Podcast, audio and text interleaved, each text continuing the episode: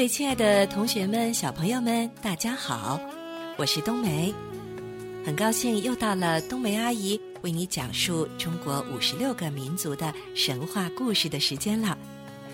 不知道你是不是像冬梅阿姨一样，非常期待这个时刻呢？那么今天呢，让我们继续徜徉在美丽的蒙古大草原，一起来欣赏一个蒙古族的神话传说，名字叫做。家奴的故事。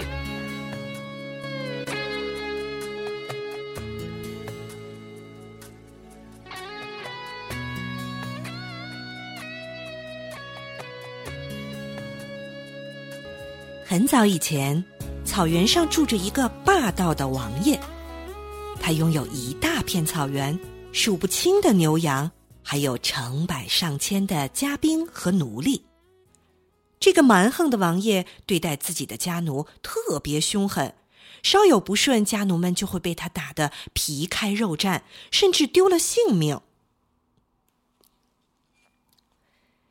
在众多家奴中，有一个叫做乌兰巴托尔的小伙子，他身材魁梧，射箭百发百中。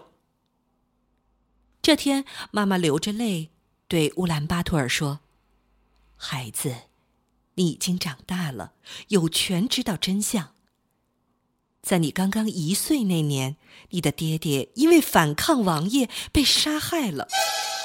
现在，勇敢的你要为他报仇啊！乌兰巴托尔听得眼中冒出了火，恨得咬碎了牙齿。他抓起弓箭，冲进王爷的帐篷。可他一个人哪是几十个家兵的对手啊！年轻气盛的乌兰巴托尔就被抓住了，还被残忍的丢进了枯井中。乌兰巴托尔醒来的时候，看到自己面前有一个小个子，正趴在地上听着什么。这人见乌兰巴托尔醒了，就说：“我是地下王爷的家奴，是可以听到山那边声音的报信奴。”同样是家奴，我们就是朋友啦。报信奴说完，让乌兰巴托尔闭上眼睛，带着他飞出了枯井。报信奴离开时告诉他：“朋友有难，朋友帮，叫我三声，我就来。”当乌兰巴托尔睁开眼睛后，发现自己真的来到了地面，可是他面对的并不是草原，而是大山。这么高的山，我什么时候才能走到家呀？乌兰巴托尔正发愁的时候，忽然看到面前的大山在向前移动。原来是一个身材高大的人正推着大山一步步的朝前走呢。推山人礼貌地说：“我是大山王爷的家奴，名叫推山奴。同样是家奴，我们就是朋友。”推山奴邀请乌兰巴托尔去自己家做客。当乌兰巴托尔报仇心切，想尽快回家，于是推山奴说：“朋友有难，朋友帮，叫我三声，我就来。”然后刮起一阵大风，把乌兰巴托尔吹上了天空。等到乌兰巴托尔落地站稳脚跟，睁开眼后，发现眼前是一片大湖。这么宽的湖，我要多久才能游回家呀？乌兰巴托尔说着，忽然发现湖水一点点消失了。不一会儿，湖水又灌满了。他往远处一看，只见一个人正拿着一根空心芦苇管儿，一吸湖水就干了，一呼湖水又涨了。我是大海王爷的家奴，吞水奴。同样是家奴，我们就是朋友。乌兰巴托尔向吞水奴诉说了自己的不幸后，吞水奴愤愤不平地说：“那你快回家吧，朋友有难朋友帮，叫我三声我就来。”于是乌兰巴托尔闭上眼睛，耳边传来了阵阵波涛声。当乌兰巴托尔再次睁开眼睛后，发现自己真的回到了草原。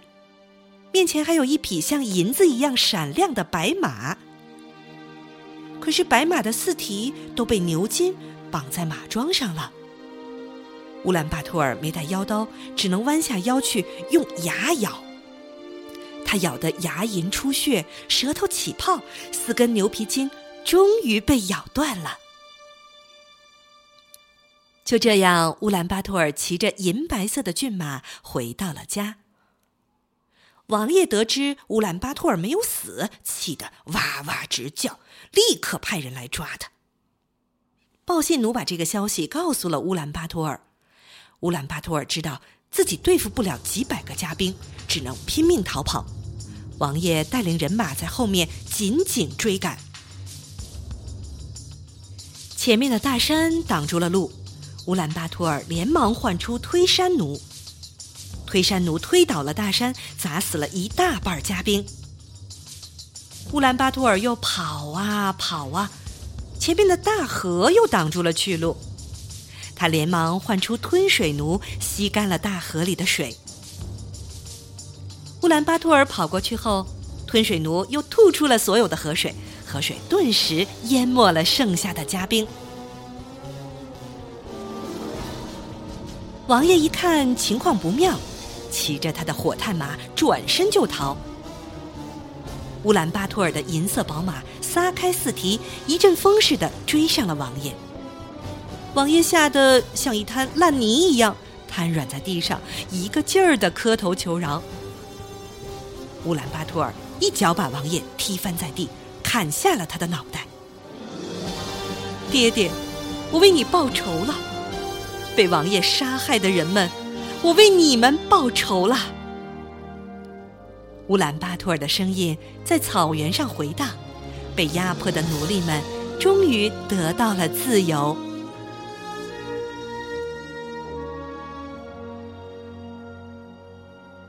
好了，亲爱的同学们、小朋友们，家奴的故事就为你讲到这里啦。希望你喜欢由冬梅阿姨为你讲述的中国五十六个民族的神话故事。我们下次再见。